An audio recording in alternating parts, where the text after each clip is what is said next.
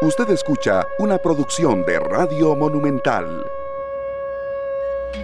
La radio de Costa Rica son las 3 de la tarde con 40 minutos. Muchas gracias de verdad por estar con nosotros acá en esta tarde correspondiente a hoy viernes 24 de julio. Cerramos semana muy complacidos de bueno haber eh, eh, tenido mucho contenido de utilidad para todos ustedes durante estos días.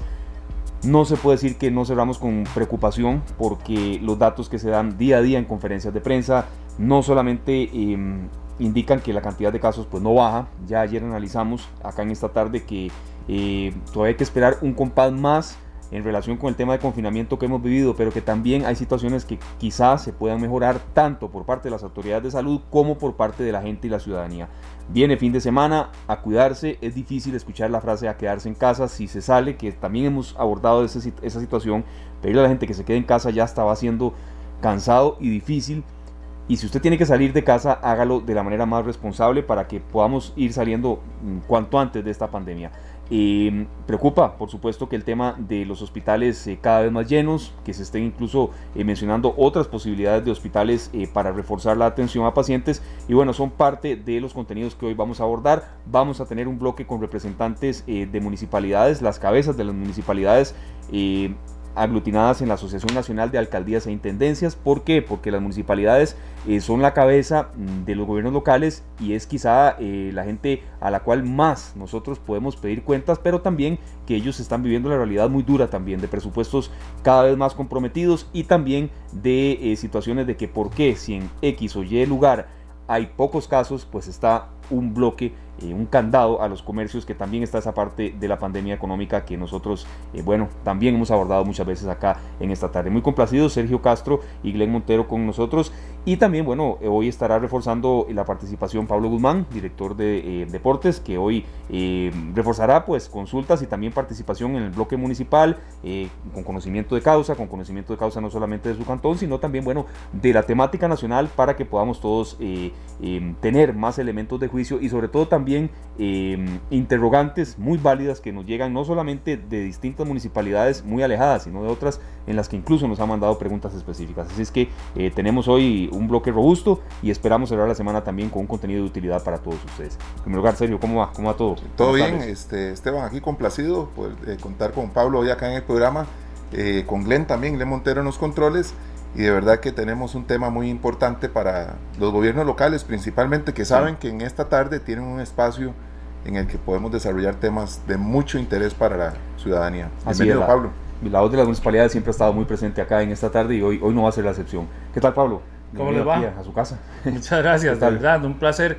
Y este tema municipal a mí me, me apasiona, me, me, me gusta, sí. principalmente por eso, porque me ha tocado de mayo acá, junio, julio, dos meses, la experiencia como, como, como regidor de una municipalidad allá en San Ramón y uno desconoce a veces como periodista, a lo que me he dedicado siempre, ¿verdad?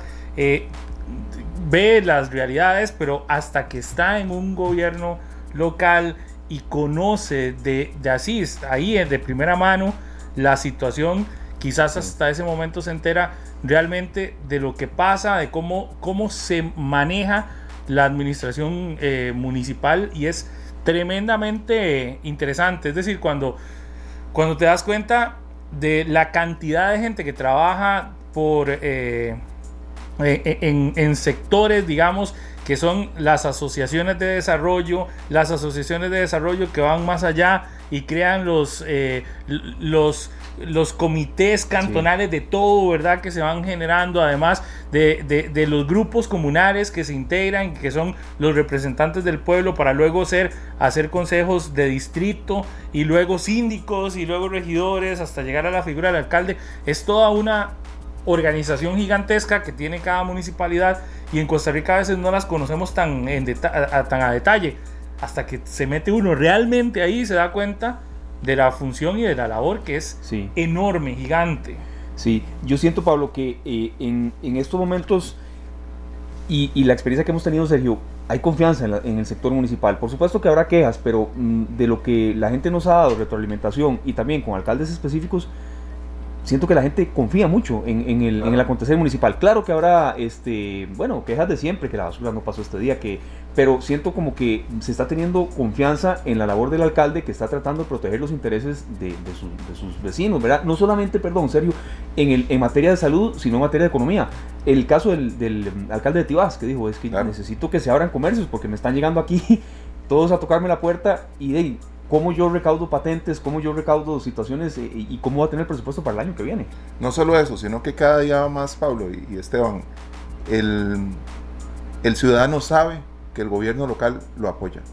Y se ha convertido también en una cuestión con las redes sociales y demás de, de, de estar uno con evidencia, decirle, decirle a, a alguien en la municipalidad, mira, está pasando esto, sucede aquí entonces han tenido más acceso más fácilmente y también más colaboración de muchos ciudadanos que se apuntan, por decirlo de una forma costarricense, en la que nosotros sabemos que nuestro trabajo, si, nos apuntamos, el vecino al frente también puede que, colabore y se facilitan muchísimas cosas. Creo que hoy en día los gobiernos locales tienen una presencia y una, y una participación muy distinta a la que tenían hace muchos años. Perdón, nada más, es que es más fácil, Sergio o Esteban, por ejemplo, es más fácil como ciudadano llegar a la representación local a, exponer mi situación, a exponer mi queja, a exponer la necesidad que ir al gobierno central o al primer poder de la república donde se convierte con accesos súper limitados. Y en este caso los gobiernos locales se convierten en los, en los que a los que les toca resolver la necesidad eh, inmediata del, ciudadano. Y lo, pero lo difícil y lo que a mí más me preocupa es lo que viene para el 2021 y la realidad que se viene para el 2021 donde tenés que llegar a decirle, el alcalde y el consejo municipal tiene, que llegar a decirle al, al, contribuyente, al ciudadano, con el presupuesto que estamos quedando, porque se están cerrando locales, porque cada vez hay menos gente, eh, menos locales comerciales pagando patentes y demás, y, y además con recortes a presupuestos, la realidad va a ser eh, muy dura. Y, Pablo, no es solamente que se están cerrando locales y que se van a volver a abrir y que van a, muchos iniciar, cierran. no, muchos cierran definitivamente. Y no es que otros vecinos dicen, bueno, agarremos nosotros ese negocio, no, es que la plata en la calle es menos. El flujo de caja y, los valores en tránsito, como se le llama, es mucho menos. Hay un flujo increíble eh, que de verdad se está dejando de percibir en todos los niveles. Así es. Vamos a entrar en materia y por supuesto que eh, tenemos ya mucha retroalimentación en nuestro perfil en Facebook Live, que es Canal 2 Costa Rica. Eh, por ejemplo, bueno, está Adolfo Guzmán que nos saluda desde Granada, Nicaragua. También Gustavo Martín que nos dice, bueno, es una crítica, Pablo, y ¿por qué no aceptarla también? Dice, los periodistas no manejan el tema municipal. Tomarlo de manera constructiva, porque tal vez sea cierto. Por ejemplo, nos dice Gustavo Martín, como exregidor de la Municipalidad de San José y gran seguidor de varios programas de radio, cuando muchos periodistas tocan los temas municipales, da pena como opinan sin conocer. Bueno, eh, lo, tenemos como, como... Y tal vez tenga razón, sí. porque uno no es experto y, la expertise la genera el, el estar dentro. Yo le digo, en dos meses que llevo de estar dentro de un consejo municipal, entiendo, voy y todavía no entiendo, yo creo que todavía me falta un montón más, pero ya uno va entendiendo cuál es el procedimiento y tiene toda la razón. No es lo mismo desde afuera que ya hay ahí adentro. Claro.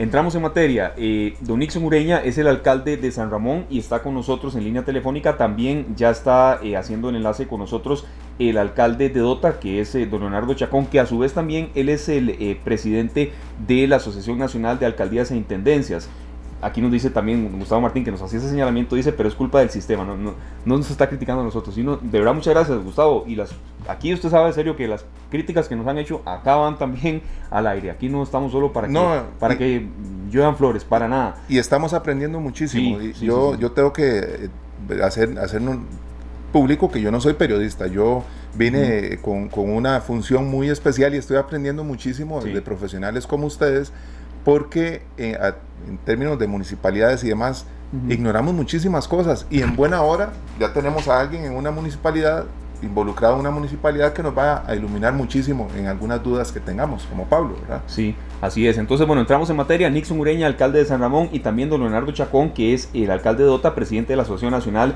de Alcaldías e Intendencias. Arrancamos con usted, don Nixon, bienvenido acá esta tarde en Monumental, la radio de Costa Rica. Eh, bueno, sabemos que, que escuchan mucho ustedes Monumental y gracias de verdad por el apoyo de nuevo.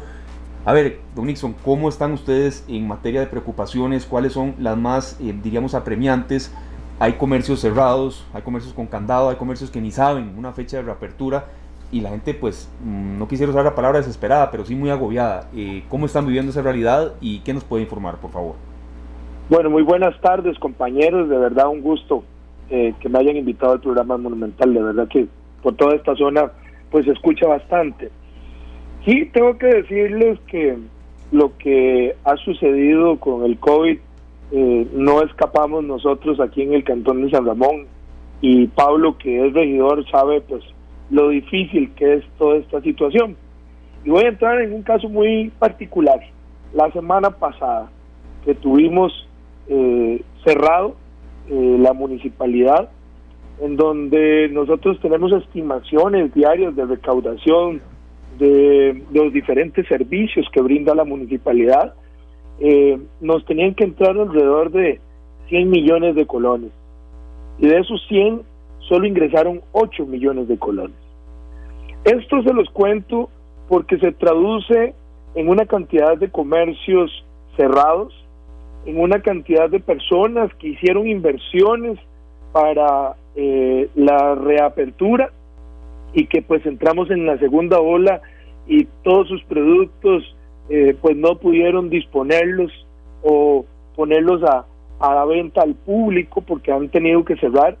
En el caso de San Ramón nos clasificaron dentro de la alerta naranja, y aquí eh, quiero decirlo, digamos, eh, estamos dentro de la alerta naranja, pero no sabemos eh, cuántos casos deben haber en cuántos kilómetros cuadrados y con cuánta población para determinar si es naranja o es amarilla. Hoy por hoy esa respuesta no la, no la conocemos. No sabemos si tenemos muchos o pocos casos o cuánto nos falta para salir eh, de la alerta naranja. Ya tenemos varios días eh, en donde son muy pocos casos los que se suman, algunos ningún, ningún caso, ¿verdad? O a veces se suma solo uno. Y a pesar de eso, seguimos cerrados.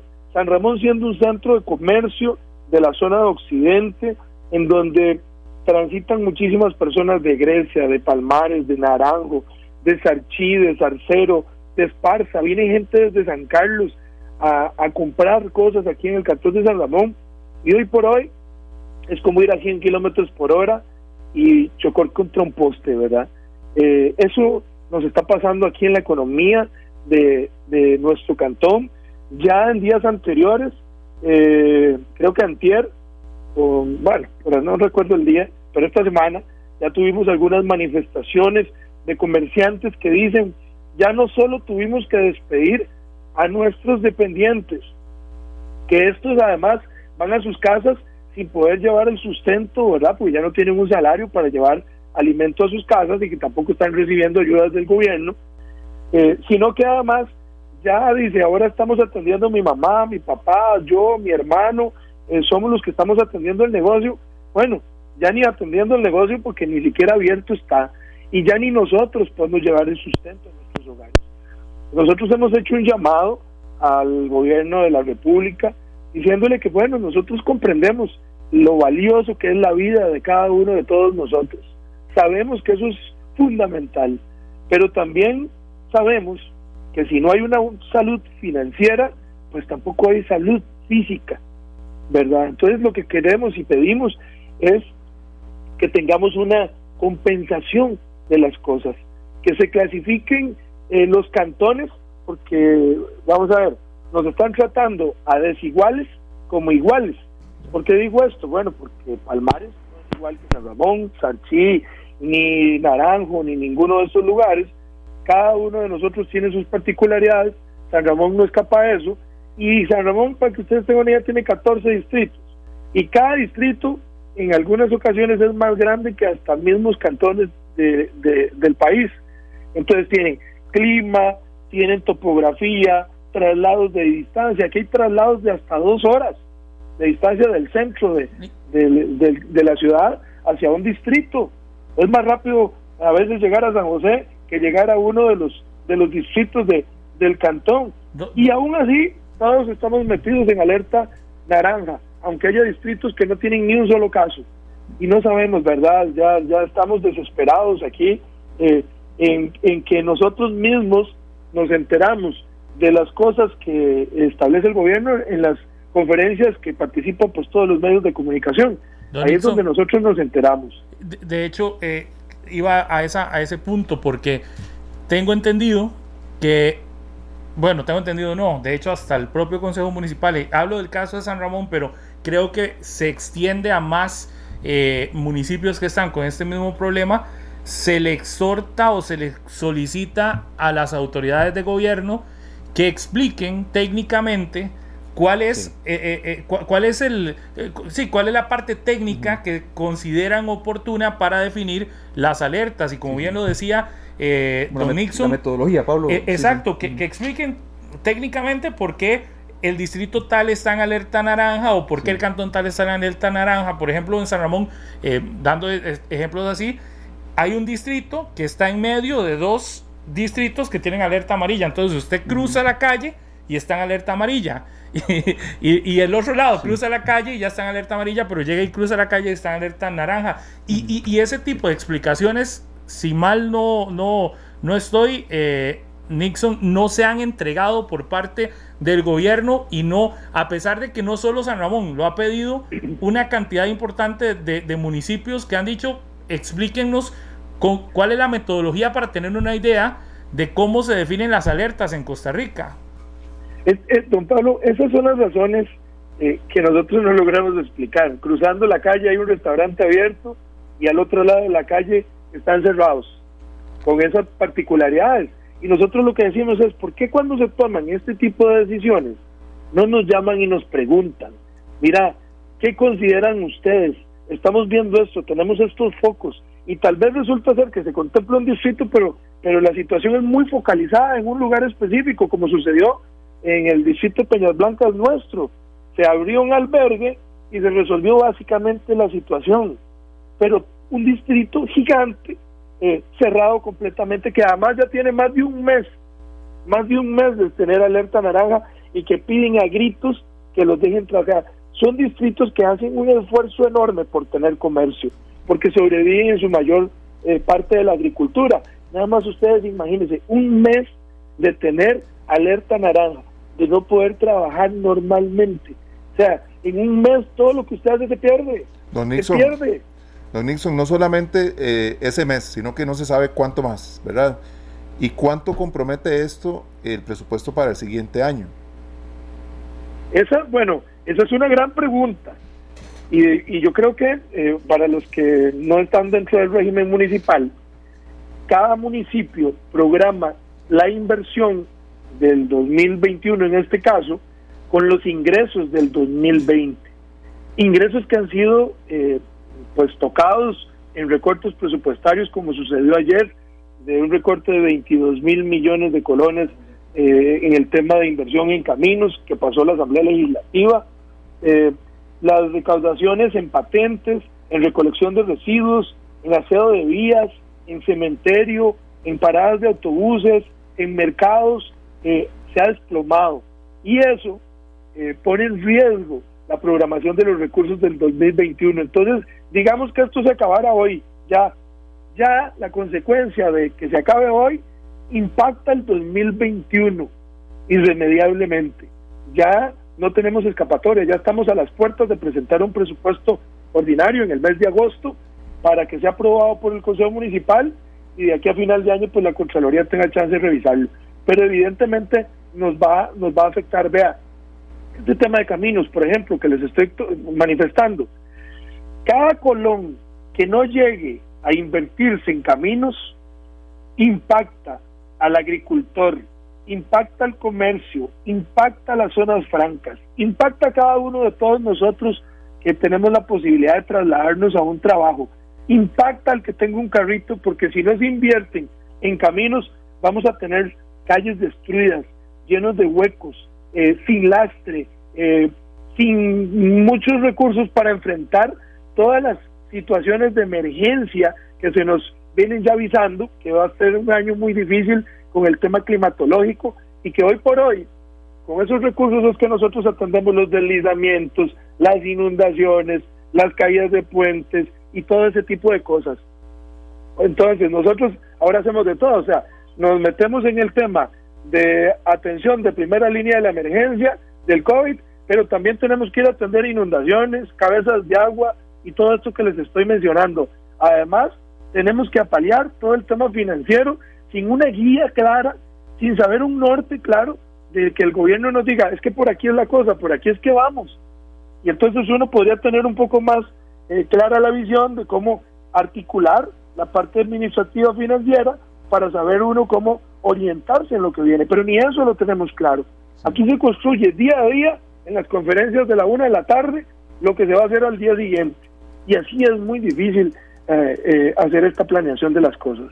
Así es. Eh, don Nixon, le pedimos unos momentos porque, bueno, va usted a escuchar también a otro alcalde. Yo sé que ustedes se conocen, incluso sabemos que hay un chat con casi todos los alcaldes que se intercambian información a diario, eh, retroalimentación de qué está haciendo bien una comunidad y qué otro también puede, eh, bueno, emularla, hacer lo propio también. Es don Leonardo Chacón, él es el presidente de la Asociación Nacional de Alcaldías e Intendencias, alcalde de Dota. Y bueno, don Leonardo, usted se suma también a esta preocupación.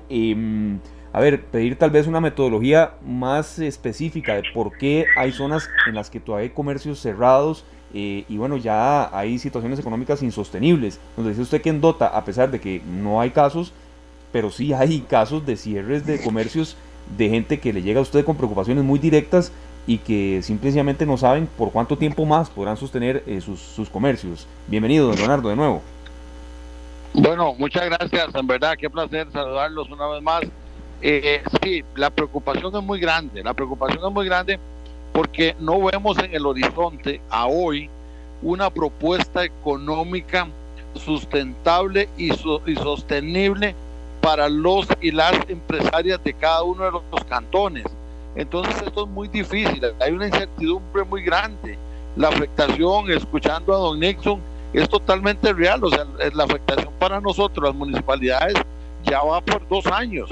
Y si esto sigue, cada, cada mes que pasa nos acercamos a que se vaya a tres, cuatro años, porque el hecho de suspender patentes, el hecho de que la gente no tenga cómo, cómo seguir subsistiendo y sobreviviendo, esto nos llena de una preocupación a nosotros. O sea, cierto que estamos y hemos sido y vamos a ser la primera línea de ataque de, de, del COVID, igual que el Ministerio de Salud, igual que la Caja, igual que Cruz Roja, igual que Bomberos, porque en eso hemos estado pero sí quiero decirles que, que sí es una circunstancia muy complicada.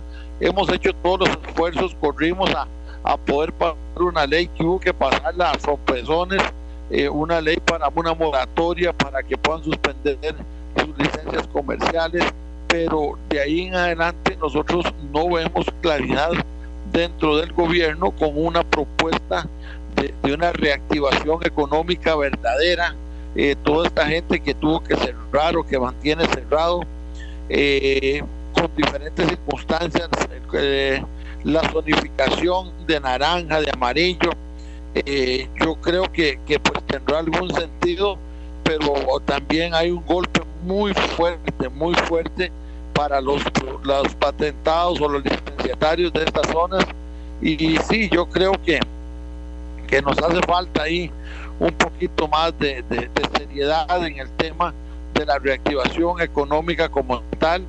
Si ustedes vieron ayer, o sea, eh, cuando dicen que los empresarios turísticos están muy contentos con la reapertura de los de los vuelos eh, y nos y después nos indican que esto no significaría eh, ni cinco vuelos por semana. O sea, esto va a ser muy complejo, muy complejo la circunstancia a nivel mundial y a nivel nacional, pero no vemos no vemos claridad nosotros y, y, nosotros tenemos que transmitirle esa claridad a nuestros licenciatarios, ¿verdad? Porque tenemos que seguir haciendo obra, tenemos que seguir recogiendo residuos, tenemos que seguir eh, trabajando con agua, con, con los parques, con los espacios públicos, pero definitivamente yo creo que sí hay que hacer un gran esfuerzo y, y nosotros pues como alcaldes hemos estado y vamos a estar a la par de nuestros licenciatarios hasta el final, porque definitivamente solo con ellos vamos a lograr sacar estas circunstancias. Don Leo, y bueno, en medio de todas estas, eh, todo este panorama que es tan complicado, había una situación que ustedes han, eh, hay una situación que han estado resolviendo que es la cosecha que viene del café. ¿Se ha podido resolver algo con eso? O sea, se ve por lo menos en este ámbito alguna luz al final del túnel que ustedes digan hay una hay un alivio por lo menos en algún sector de la población. Bueno, hemos tratado de darle una tranquilidad, de empezar a darle tranquilidad a las y los productores de café de la región de Los Santos. Nosotros ocupamos entre 5 y 18 mil personas para recoger café. Ya establecimos un protocolo, tenemos contacto con migración de Panamá, migración Costa Rica, tenemos, tenemos contactos con todo lo que tiene que ver de, la caja y salud Costa Rica, salud de Panamá.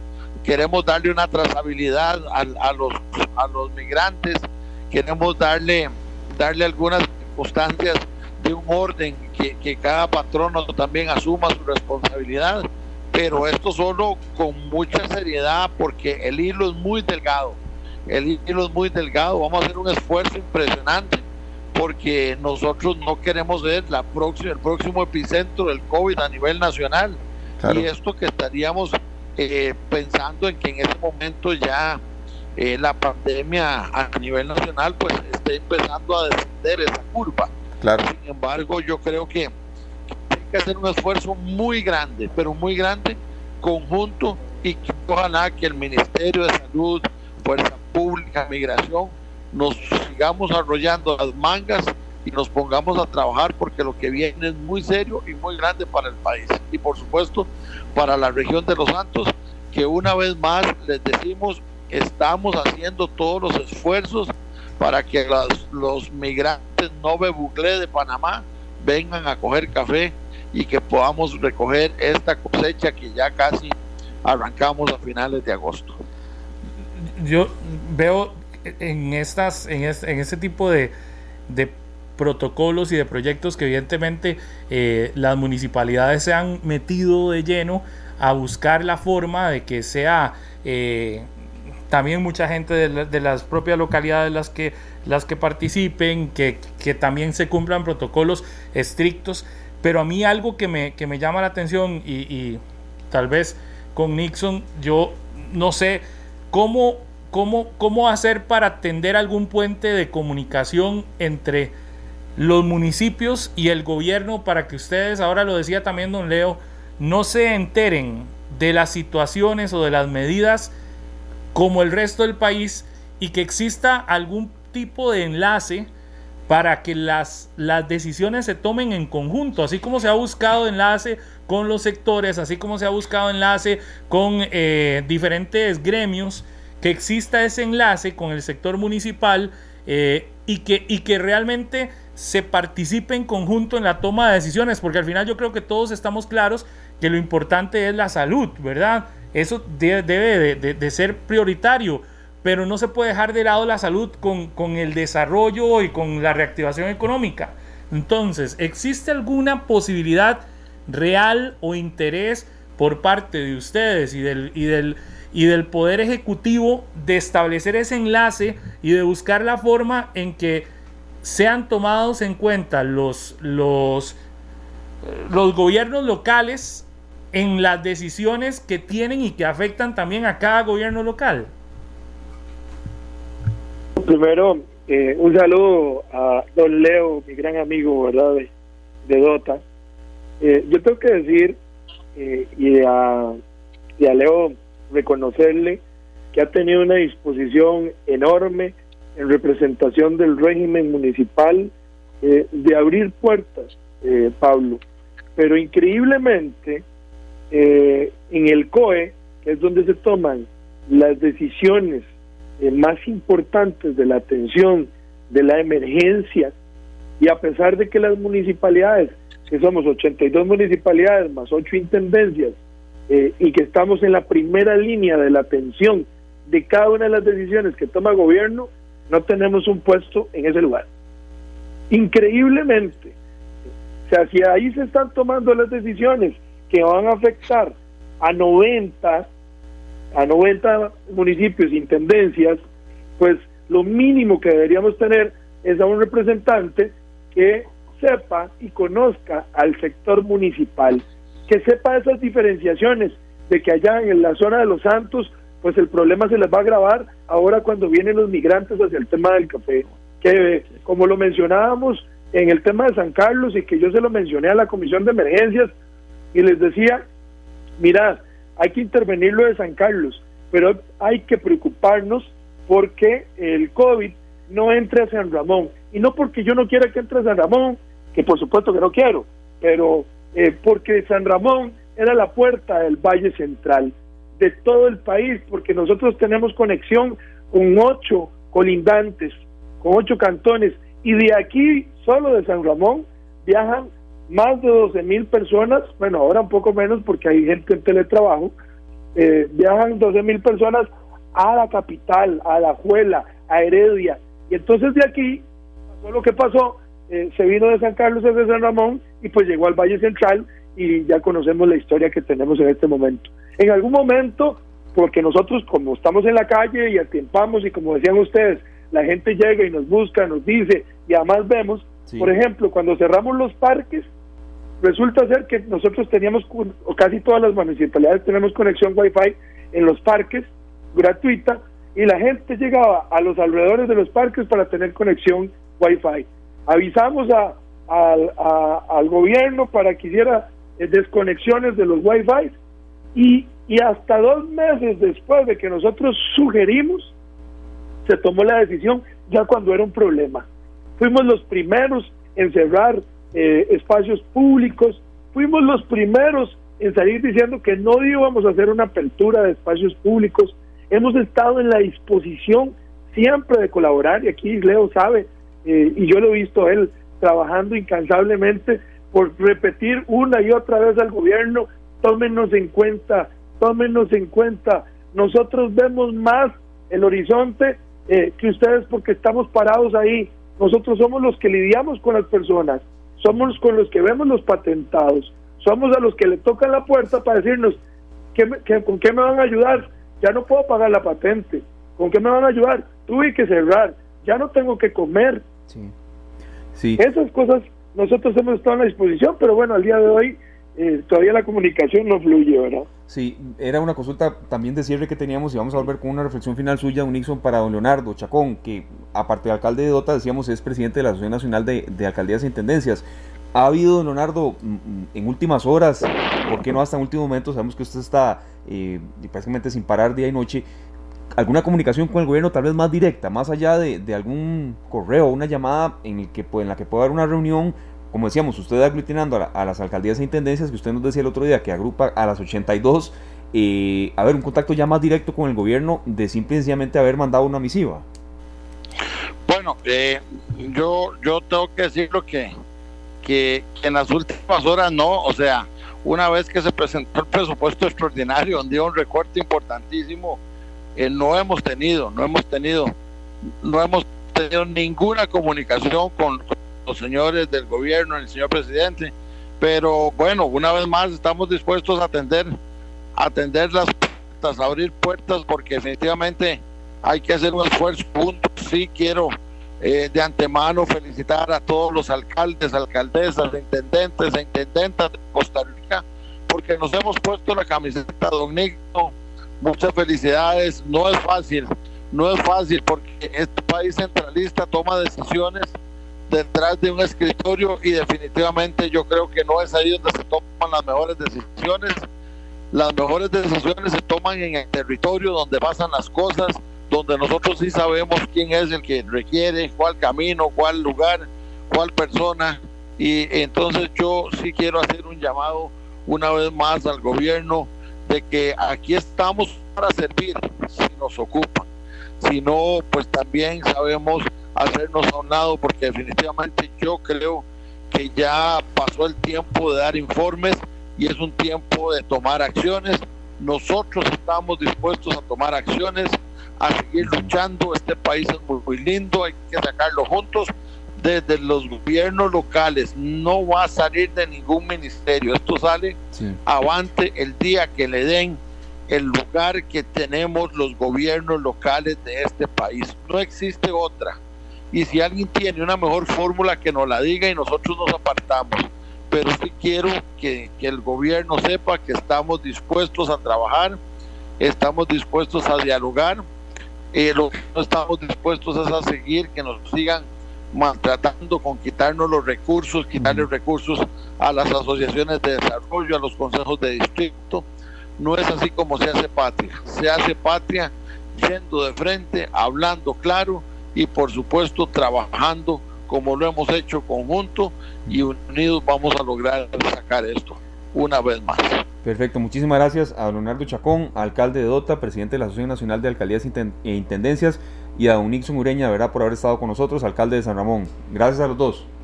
Muchas gracias. Muchas gracias. Muchas gracias, éxitos. a los dos, de verdad, por estar acá y los micrófonos de Monumental abiertos. Y Pablo y Sergio, jamás lo que decía don Leonardo, que se hagan a un lado, no, no, no. Estar ahí, a palmo a palmo con, con las necesidades de la gente eh, yo entiendo lo que él quería decir, ¿verdad? hacerse a un lado si no los toman en cuenta, pero no, no se pueden hacer a un lado porque ellos recogen las inquietudes de todo el mundo en sus comunidades. Es que ese es el punto. Mucha impotencia, debe haber una frustración total, Pablo. Es que vea lo difícil, la gente recurre al gobierno local. Sí, claro. Y el gobierno local es el que al final tiene que dar la respuesta y usted que nos escucha, muy probablemente va a recurrir al alcalde de su comunidad, al consejo municipal de su comunidad, a los síndicos de su comunidad, cuando tenga que, que, que, necesite que con la inundación que se va a dar el próximo año, porque este país pasa sucediendo esas cosas y que genera un hueco en su comunidad, va a ir a pedir dinero para que se le arregle la calle y no va a haber porque el presupuesto se disminuyó. No el, el, el, municipio no tendrá, tendrá muy probablemente maquinaria parada y eso es eso es súper peligroso. Claro. Maquinaria para maquinaria eh, personal. claro, y maquinaria en desuso se puede descomponer. Que personal que puede quedarse eh, eh, desempleado, desempleado en algún momento, aumentando aún más la tasa de desempleo que es enorme. Y todo, todo pensando en que efectivamente todos tienen que poner de la parte, pero la, activa, la reactivación económica empieza con este tipo de proyectos donde se le da empleo a, a gente y, yo creo que está complicado. Y aparte, y a esto le sumas que, que ya los ingresos de patentes, el dato que daba ahora el alcalde de San Ramón, yo creo que es durísimo. El ingreso eh, e, es, disminuye en un 90%. E, e, estás hablando de que muchas municipalidades van a quedarse sin recursos en el 2021. Y eso es gravísimo porque al final a donde usted llega es a donde el municipio a pedir eh, ayuda. Esto es una afectación directa al, al, al, representante más cercano del, pueblo. del pueblo con el gobierno. Con el gobierno, Pablo, no solo eso, sino que ya no se hicieron muchas cosas del 2020 y se van a acumular para el 2021. Entonces no solo viene lo del otro año, sino lo que queda pendiente. Y se pueden ver comprometidas hasta situaciones tan cotidianas, esperamos que no, ¿verdad? Esperamos que, en parte por esto nació, fue la génesis de este programa de hoy así, ¿verdad? Eh, de situaciones tan comprometidas como recolección de basura, es que eso es lo que nos toca en la comunidad, ¿verdad? Y, uno eh, no va a ir a, donde el ministro, no, va a donde el alcalde, donde el regidor, donde el, que vive más cerca. Y el, alcalde sabe dónde, dónde hay tal problema en tal calle. Entonces, es un tema para, para de verdad darle seguimiento. Nos dicen por acá, ya vamos a ir al corte comercial, porque sí, son las 4 de la tarde con 20 minutos y tenemos los compromisos eh, comerciales, por supuesto. Sergio, usted menciona un poco el tema de, mm, no tanto el tema de salud, ni mucho menos, sino un poco las inquietudes de la gente, que sí hay muchas. El tema municipal de verdad despierta mucha inquietud, pero sobre todo eh, como confianza en que el alcalde es el que les puede eh, solucionar problemas específicos. Que nos dicen por acá que, que da gusto ver a los alcaldes invitados. Bueno, hubo esta selección también porque Don Nixon es el presidente de la Federación em, Occidental de Municipalidades de Alajuela, que aglutina muchas. Y Don Leonardo, bueno, es el presidente de la Asociación Nacional de Alcaldías e Intendencias. Pero aquí también se habíamos escuchado a otros. Al alcalde de Cartago, Don Mario Redondo, la semana pasada, muy molesto. Por... eso escuché a Don Johnny. Perdón, perdón. A Don Johnny Araya lo escuché ayer en una entrevista. Ayer creo que fue la manifestación que hubo acá. Y también advertía, de que, eh, advertía que la municipalidad de San José eh, va a quedarse sin una cantidad de recursos importantes y que eso se va a traducir muy probablemente en, en, situaciones complicadas. Y es que, es que si a mí me dejan, termino hablando, es que hay que recordar que los presupuestos hay partidas para cada cosa. Pero algunos podrán decir, entonces, que le recorten al tema de, cultura, estoy diciendo una, digamos, un ejemplo, que recorte la cultura y lo usa en arreglo de calles. Pues no, porque los presupuestos, usted no puede pasar un dinero que va destinado a esto, no lo puede decir, ah, entonces es de la misma bolsa, entonces me lo paso para gastar acá. No, porque usted tiene que cumplir los presupuestos de acuerdo a la, al rubro al que se aprobó. Entonces, si le aprobó a cultura, tiene que, tiene que gastarlo en cultura. Y cultura no puede dejar de percibir tampoco. Claro. ¿Sí me, sí me entiende? Entonces, no es tan fácil como decir, dejemos de, hacer tal cosa para arreglar caminos. No, si ya no hay plata para arreglar caminos, dice gastó. No la puedes agarrar de otro lado. Hay, un organigrama municipal, hay, un, hay una, un aparato municipal de, legislación también, que no se puede así nomás saltar.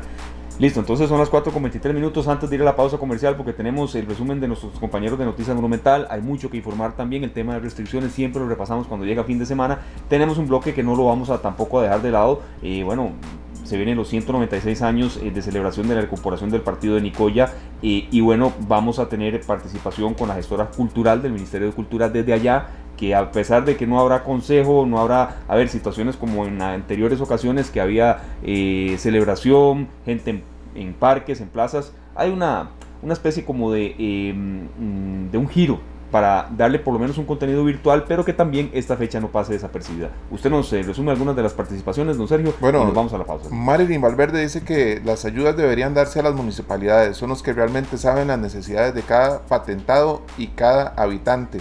También Gustavo Marín dice que ahí está el detalle, que solo los dirigentes comunales, comunales tienen el mapeo de los distritos. Bueno, a veces sí, ¿verdad? son cosas muy importantes que debieran de estar en manos de, más personas. Don Alberto Curro dice que los gobiernos locales deberían de ser una herramienta cercana a los vecinos. Eh, creo que sí, efectivamente que si efectivamente funcionaran los comités distritales, eh, tal y como dice el código municipal, que eso sería lo mejor. Perfecto, bueno, muchísimas gracias de verdad por, por, haber estado con nosotros en este bloque. Prometemos más participación de las municipalidades, también en los más allá, las que están en Limón, algunas que están ya también en zonas del norte del país, porque sí es un bloque que, que bueno, nos han agradecido, pero más allá de que lo agradezcan es que son necesidades muy de uno, ¿verdad?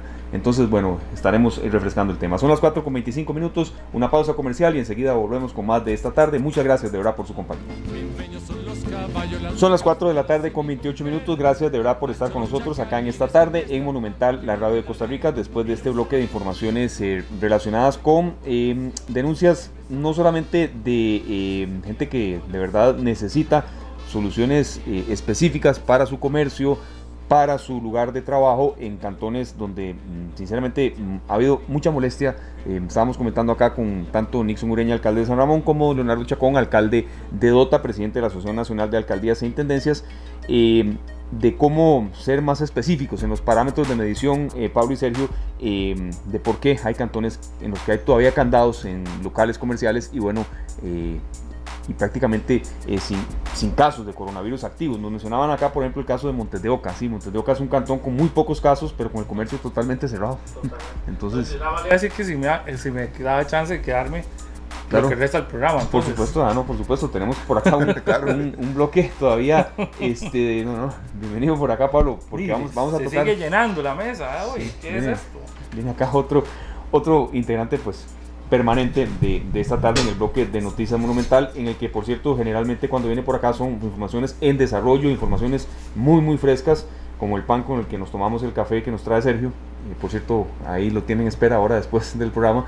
Eh, y bueno, de verdad, gracias Fernando por estar con nosotros, porque hoy hay informaciones muy en desarrollo en estos momentos y usted nos tiene acá el resumen de Noticias Monumental. Bienvenido, Fernando. ¿Qué tal, Esteban, Sergio, Pablo? El saludo para ustedes y para quienes sintonizan esta tarde. Gracias. El pan no lo he probado, tampoco el arroz con leche que dicen que, hace Sergio, pero ahí estamos atentos. Yo, lo vi ahora, pero no lo probé. Sí, sí, seguimos siendo amigos, Sergio, no se preocupe. No, no, está bien. Por ahora, ¿verdad? No te los han entregado, yo los dejo con, ya te digo. no, no, mejor ahí me avisa y yo, yo lo recojo. Con Glenn. con Glenn, no, jamás. Este, bueno, información por supuesto importante, ¿verdad? Siempre aprovechamos para hacer un recuento de los últimos datos que arroja eh, el estado de situación del COVID-19 en el país. Hoy registramos 540 nuevos contagios para un total de 13.669 casos acumulados ya desde el inicio de la pandemia 81 cantones registran contagios, sigue Dota como el único cantón que no registra ningún contagio hasta el momento. Además, en el caso de los fallecimientos son 87 ya en total, luego de que se registraran 7 más en las últimas 24 horas. Información importante con respecto a los nicaragüenses que residen en Costa Rica y que buscan regresar a su país. Ha dado a conocer eh, Migración y Extranjería que la prueba negativa de COVID-19 va a ser un requisito para que estas personas puedan regresar a Nicaragua. Es decir, no se les va a permitir salir de Costa Rica, incluso si son costarricenses que buscan viajar a Nicaragua, en caso de que ese gobierno les permita el ingreso en este momento, deberán deportar eh, la documentación que haga constar que se realizaron la prueba de COVID-19 y que dieron negativo para poder ingresar a Nicaragua. Y esto se solicita porque en este momento Nicaragua ni siquiera está dejando entrar a los nicaragüenses si no tienen una prueba que, haya dado resultado negativo. Incluso esto ha generado ya que nicaragüenses se aglomeren en la frontera de, Peñas Blancas buscando ingresar a su país con resultado eh, pues no el que ellos quisieran, ¿verdad? Por parte de, sus autoridades. Así que para evitar ese tipo de inconvenientes, para evitar que se aglomeren en la frontera y que posteriormente pues Costa Rica tenga que buscar una manera de albergarlos, se está solicitando entonces que la prueba negativa eh, la muestren incluso al momento de abordar un autobús, no necesariamente si viajan en avión, sino que también si viajan en autobús, si van eh, pues vía terrestre, ¿verdad? Por alguno de los puestos fronterizos, van a tener que mostrar este documento para poder ingresar a Nicaragua. Ah, es una condición, a ver, eh, imprescindible, ¿verdad? Así es. O se, o se, porta o, simplemente no, no hay posibilidad. O tiene la prueba, ¿verdad? O tiene el documento, que hace constar que la prueba COVID-19 dio negativo o básicamente no lo dejan salir de Costa Rica. Eso es, incluso no tendría ningún sentido que salga de Costa Rica si no lo van a dejar ingresar a Nicaragua, que es lo que está pasando en este momento, así que es parte de lo que, de lo que están solicitando las autoridades. Contarles también que la Universidad de Costa Rica ha decidido suspender de manera indefinida la elección eh, del nuevo rector o la nueva rectora de ese centro de enseñanza superior, por supuesto ante la situación de pandemia que estamos atravesando Así que bueno, este proceso electoral ha quedado suspendido. Hay que recordar que en este momento don Carlos Araya es quien ejerce ese puesto de manera interina y se va a mantener entonces hasta que ya se pueda llevar a cabo esta, esta elección que pues eh, algunos grupos dentro de la Universidad de Costa Rica consideran necesaria. Que este año cumple 80 años. Sí, de hecho, eh, pues es prácticamente la... No, no estoy 100% seguro, pero creo que es la, la más longeva de las, de las universidades estatales. Así que bueno, por ahí, por ahí anda un poco la, información. Otra eh, situación importante, viene fin de semana largo, ¿verdad? Eh, ¿Usted vio cómo va la carretera Punta Arenas en este momento? No he visto, pero... Tengo un, nada más aquí, perdón que le meta ahí el caballo. Un, un, un, video. Ajá. Eh, sí, como si fuera. Impresionante. Como si fueran esos días de Semana Santa que va todo el mundo para allá. Sí, pero digo, se está reactivando la economía en, en los sectores de alerta amarilla, ¿verdad? Y eso es lo que han querido, ¿verdad? Que la gente vaya a pasear, pues que se preparen porque eh, el, el, el, video que se ve, carretera de esta ruta 27, es mucha gente que va para la zona, pareciera que la zona de, de, Punta Arenas, Guanacaste, quizás. Ojalá que todas estas personas lleven su reservación de hotel, ¿verdad? Porque de lo contrario, después de las 5 de la tarde se exponen a que les bajen las placas. Cierto. Recordando que ya a esa hora comienza a regir la restricción vehicular. Así que eh, ojalá que sea así. Yo mencionaba el tema del fin de semana largo y del feriado del próximo lunes porque en otros años, cuando no había pandemia, muchas personas aprovechaban para adelantar la romería. Esta romería el día, eh, este año por supuesto que no será presencial. Hay un llamado bastante explícito por parte de las autoridades a evitar esta caminata, a evitar este acto de devoción durante este 2020 tomando en cuenta que no habrá eh, pues básicamente ninguna actividad presencial tampoco en la Basílica de los Ángeles. Entonces, quienes habitualmente aprovechaban el fin de semana eh, anterior, ¿verdad? Que es este pues eh, de la fiesta de, de, la anexión del partido de Nicoya, Costa Rica, un llamado específico a que no lo hagan en voz del ministro de Salud, Daniel Salas. Un llamado a la comunidad católica para efectuar la celebración de la Virgen de los Ángeles desde sus casas recordando que la romería presencial está suspendida por un riesgo epidemiológico. Entonces también para hacer ese llamado y que por favor entendamos que es un momento difícil desde el punto de vista sanitario, social, económico y que obviamente ha tenido repercusiones en todos los ámbitos y uno de ellos es el no, la no realización de la romería de forma presencial. Así que por favor para que eh, los católicos eh, recordemos, o que se recuerde, que tienen que, o sea, no va a haber una romería presencial, sino que pueden seguir las actividades que ya la iglesia ha anunciado en estos días, ¿verdad? como lo que es la romería virtual o algún, algún otro tipo de actividad, pero para que por favor entonces tengan presente esta situación que se presenta en el 2020, muy inusual en nuestro país. Esta tarde. Ahí está el mensaje de, don Daniel Salas, el ministro de Salud. Por favor, no hacer esta caminata, no realizar este acto de devoción, porque en este momento estamos viviendo una situación inusual. Prácticamente nadie se hubiese esperado algo de, este tipo, ¿verdad? Así que si usted quiere de todas maneras incorporarse, celebrar la romería, lo puede hacer a través de la página web que se ha habilitado para este fin, romeriavirtual2020.com. Romeriavirtual2020.com, esta es la página web que se ha habilitado para este propósito. Incluso van a tener eh, ejercicios que usted puede realizar y que una vez que los hace, la actividad física equivale a la caminata que usted eh, hubiera hecho, ¿verdad? Desde su punto de salida hasta la Basílica de Los Ángeles. Se, cumple con la fe y también se, da la parte física, que, dicho sea paso, no está de más en esta, esta pandemia. Sin duda alguna, y yo creo que muchos hemos comido eh, un poquito más, también hemos tratado de, de cocinar. Fernando no. Más bien han comido menos. Sí. Bueno, sí, sí, yo eh, he tratado, de, he tratado de, comer menos, pero... Sergio y yo hemos eh, pecado y rezado. Claro que sí. Sí, sí, sí, ahí cuando paso por la oficina ahí, ahí he visto que, que se pone bueno el, el, el, el café. La merienda. seguimos esperando la invitación, ahí, estamos ahí Don Fernando, de verdad, muchas gracias a cuidarse también. ¿Trabaja este fin de semana o cómo eh, no, no, no, tengo, tengo libre, pero bueno, recordar también el día lunes, que es feriado. Sí. Noticias Monumental tendrá, por supuesto, emisión de noticias en la mañana y también eh, al mediodía para que estén muy atentos. Como siempre también les llevamos la transmisión de la conferencia de prensa con el estado de situación del COVID-19 para que no se despeguen de la radio de Costa Rica. Perfecto, muchísimas gracias Fernando Muñoz de Noticias Monumental, 7 en punto la tercera entrega de noticias y bueno, precisamente hablando de esa celebración, a través de la magia de la radio nos desplazamos, mi estimado Glenn, hasta Guanacaste. Una cobija que tengo hecha para su medida, para que vean cómo le han arruinado la vida a más de un cristiano decente.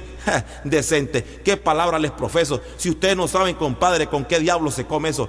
Y a la gente de mi pueblo, me refiero a la de verdad, voy a dejarles la alegría con la que siempre he cantado, que silbando me he levantado y me ha costado chalán, que nunca me he enojado más que cuando he tenido razón. Ahí les dejo mi herencia, se las dejo de corazón.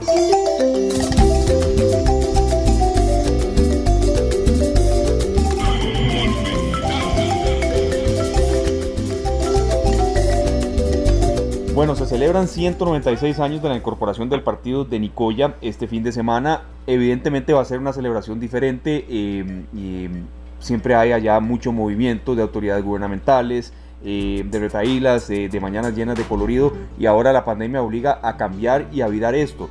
Nos vamos hasta allá. Eh, Vera Vargas es gestora cultural del Ministerio de Cultura Juventud y bueno, nos narra un poco Vera ¿Cómo será esta celebración este año? ¿Cómo se ha tratado de recordar, a pesar de la pandemia, a pesar de problemas económicos que están golpeando a esa zona, eh, esta fecha tan especial, 196 años de la recuperación del partido de Nicoya a Costa Rica? Bienvenida esta tarde acá en Monumental.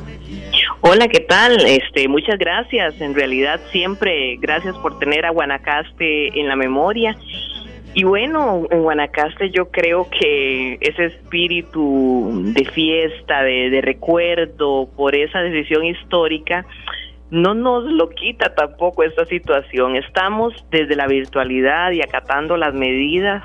Eh, todos estamos haciendo diferentes actividades, preparándonos, conciertos, grabar videos, los niños están participando, vemos las redes inundadas, pues las ve uno más porque tiene más gente, ¿verdad? Vinculada a nuestras redes, a nuestros contactos, cercana de acá de la provincia, entonces puede uno ver la diversidad de propuestas creativas, de música, de danza, de retaílas, de comidas, en fin, yo creo que es un reinventarnos y es, es no dejar, no dejar de celebrar, de conmemorar, de aprovechar la coyuntura para reconocernos eh, lo que somos en esta diversidad cultural que tiene esta provincia.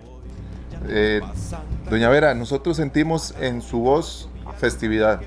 Realmente, aunque no se puede celebrar como ustedes quieren, como todos desearíamos que se celebre, se escucha en su voz ese festejo eh, de por sí, de, todo lo que está sucediendo allá y lo que los nicoyanos desean que hoy sea, que mañana sea ese día memorable, va a ser una celebración muy distinta, pero a partir de escucharla a usted, dan ganas de celebrar, de verdad que sí.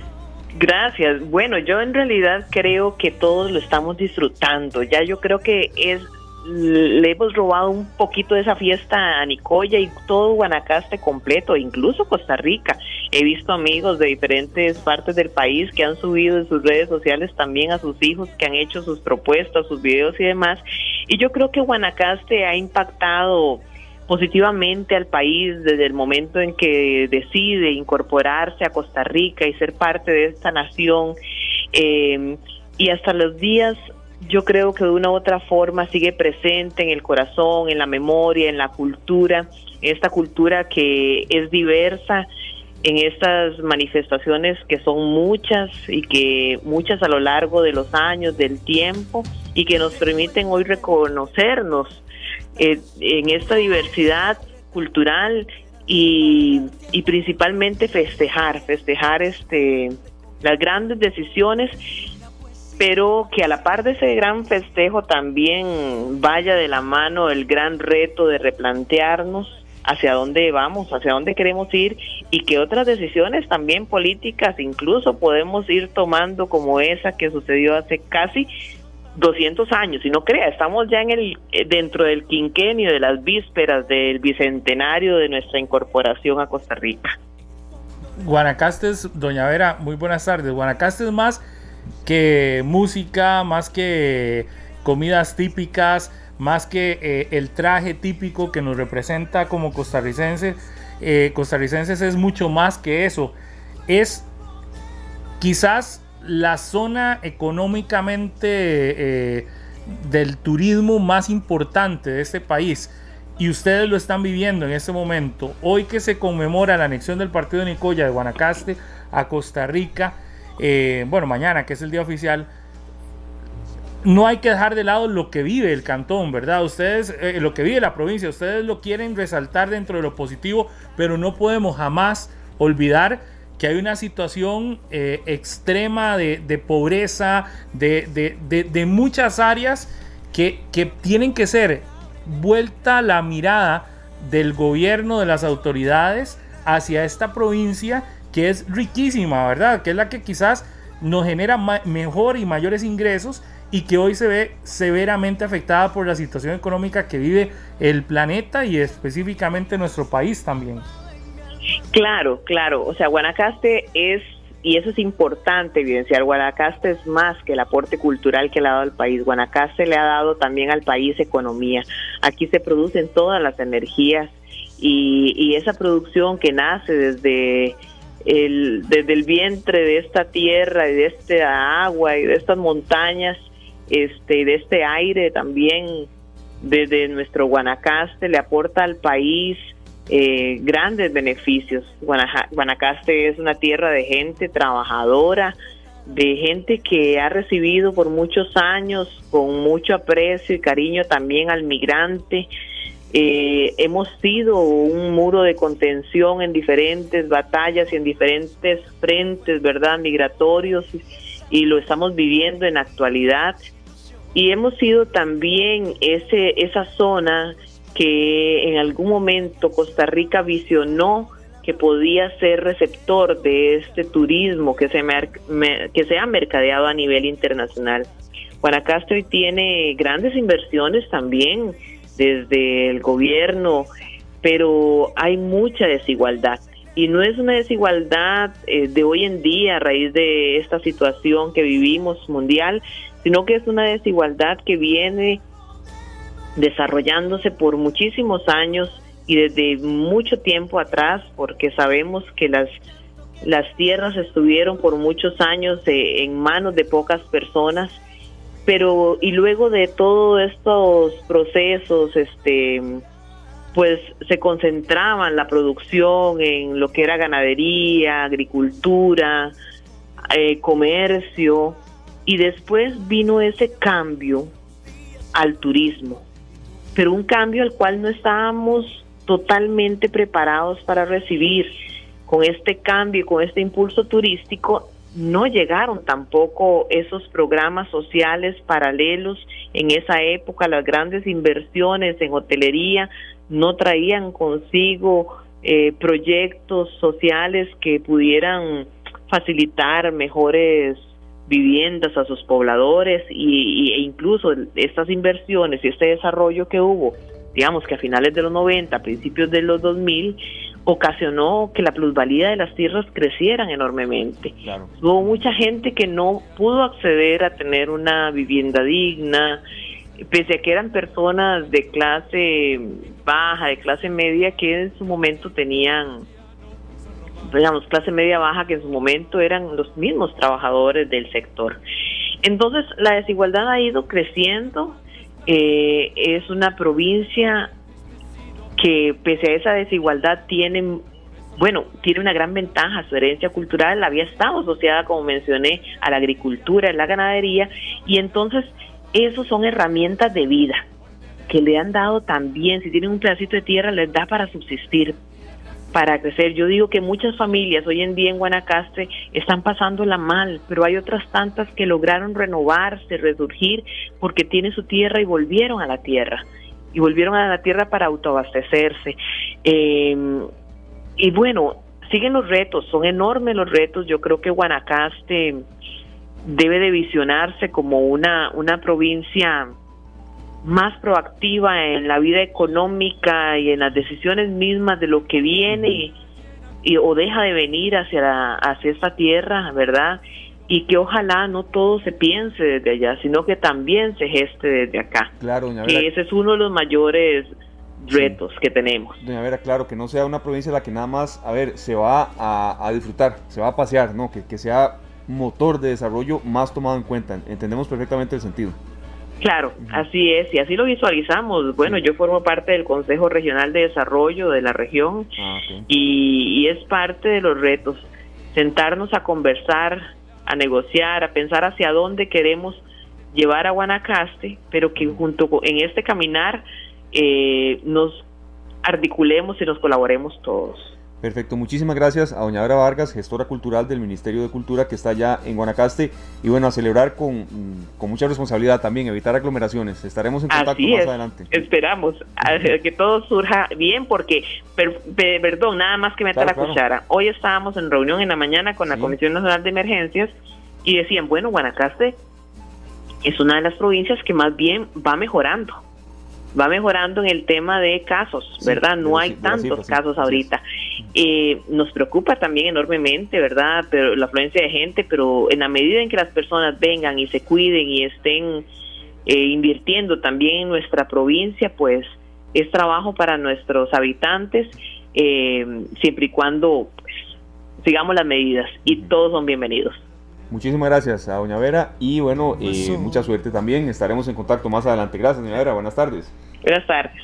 Buenas tardes. Eh, concluimos este bloque eh, recordando que bueno, mañana habrá una actividad, mañana sábado 25 de julio a partir de las 11 de la mañana mediante el Facebook en este perfil Museo Nacional. Usted puede apreciar toda la celebración que se dará y bueno, eh, habrá concierto virtual, habrá también eh, coplas, retaílas, música y bombas, pero creo, Pablo y Sergio, que mm, también es, mm, por supuesto, recordar el significado histórico de esta fecha, pero sobre todo que Guanacaste es más allá de lo que a veces siempre, eh, cada año que se va em, cumpliendo con un año más en cuanto a esta celebración, a esta conmemoración, recordar que Guanacaste es mucho más a veces que lo que se nos enseña. Y, y ahora lo dijo Doña Vera, y yo creo que se puede resumir lo de Doña Vera con lo que decían los alcaldes, cómo en este país es necesario que las decisiones de, de, país se tomen desde, las, desde los lugares, es decir, no puede ser que las decisiones para Guanacaste se tomen desde San José nada más. Es decir, desde San José no conocemos la realidad de Guanacaste, entonces las decisiones para Guanacaste se deberían de tomar desde Guanacaste. Las decisiones para cada comunidad se tienen que tomar desde la propia comunidad. Mínimo en conjunto. E, exacto, es decir, e, e, es que a eso es a lo que me refiero yo, por, por ejemplo, que se tomen desde Guanacaste, es decir, vamos a movernos a ver qué tiene Guanacaste, juntamos a la gente eh, importante que conoce la provincia junto a los expertos del gobierno central de acá y los juntamos y decimos qué, qué, qué, qué, ocupa Guanacaste, ¿verdad? Y, y, así yo creo que eso fue lo mismo al final que nos decían hoy los alcaldes. Ellos quieren tomar, ser parte de la toma de decisiones. Y, y, yo creo que eso es algo muy interesante. En Costa Rica la gente quiere ser parte de la toma de decisiones. Y, eso es bueno como país, yo claro, y creo que ahí también viene responsabilidad de nosotros como comunicadores. Por eso en la preparación de este programa, Pablo, muy fácil hubiera sido nada más a doña Silvia Durán, la ministra de Cultura de San José, aquí de hablándonos bellezas de Guanacaste, que yo sé que la sabe y yo sé que ella es la jerarca del ministerio, lo sabemos. Pero esta señora doña Vera, a ver, ha estado en Guanacaste toda su vida y es gestora cultural desde allá, conoce palmo a palmo las necesidades y sí, tomar en cuenta a la gente de cada zona, que la hay y que la hay muy valiosa. Entonces, bueno, em, recordar entonces que la celebración eh, en cuanto al tema del feriado se traslada para el lunes. Em, lo, hemos dicho, pero también Y feriado de ley. Feriado de ley, así es. Eh, gente todavía nos está haciendo esa, esa consulta y bueno, reforzarlo y también eh, recalcarlo. Son las 4 con 51 minutos, nos vamos a nuestra última pausa comercial y venimos con el bloque final acá en esta tarde en Monumental, la radio de Costa Rica. La radio de Costa Rica son las 4 con 58 minutos. Muchísimas gracias de verdad a todos por haber eh, participado con nosotros, por haber eh, llenado esta semana de contenidos de utilidad, mucha retroalimentación hoy. No solamente el bloque de Guanacaste, por supuesto que el, medular fue eh, la reacción municipal ante bueno, esta pandemia económica que también nos está agobiando. Pero muchas gracias a todos de verdad por haber participado con nosotros. Prometemos mucho contenido para la próxima semana. Tenemos pendiente el tema Sergio y Pablo también, que bueno, para que nos escuche y cuando quiera bienvenido. El tema de la participación del Instituto Nacional de Aprendizaje es un instituto que eh, también ha sufrido con la pandemia y ha sido señalado en aquella carta abierta que mencionamos de eh, una gran gama de economistas, de profesionales en distintos campos, que el INA también tiene que dar su aporte para salir de, de, esta crisis en la que estamos y será un tema que tenemos que tocar la semana entrante. Y por supuesto el tema de manejo de ansiedad, de control de emociones, de jamás evitar caer en situaciones que puedan atentar hasta contra la vida, diciéndolo así sin ningún tipo de tapujo, porque estamos viviendo una época complicada, pero creo que entre todos podemos hacerla eh, menos dura, eh, menos difícil y también forjarnos nuestra personalidad. Serio, muchísimas gracias por haber participado toda esta semana acá. También. Gracias a vos, Esteban. Gracias, Pablo. Muchas gracias. Bienvenido siempre. Muchas gracias.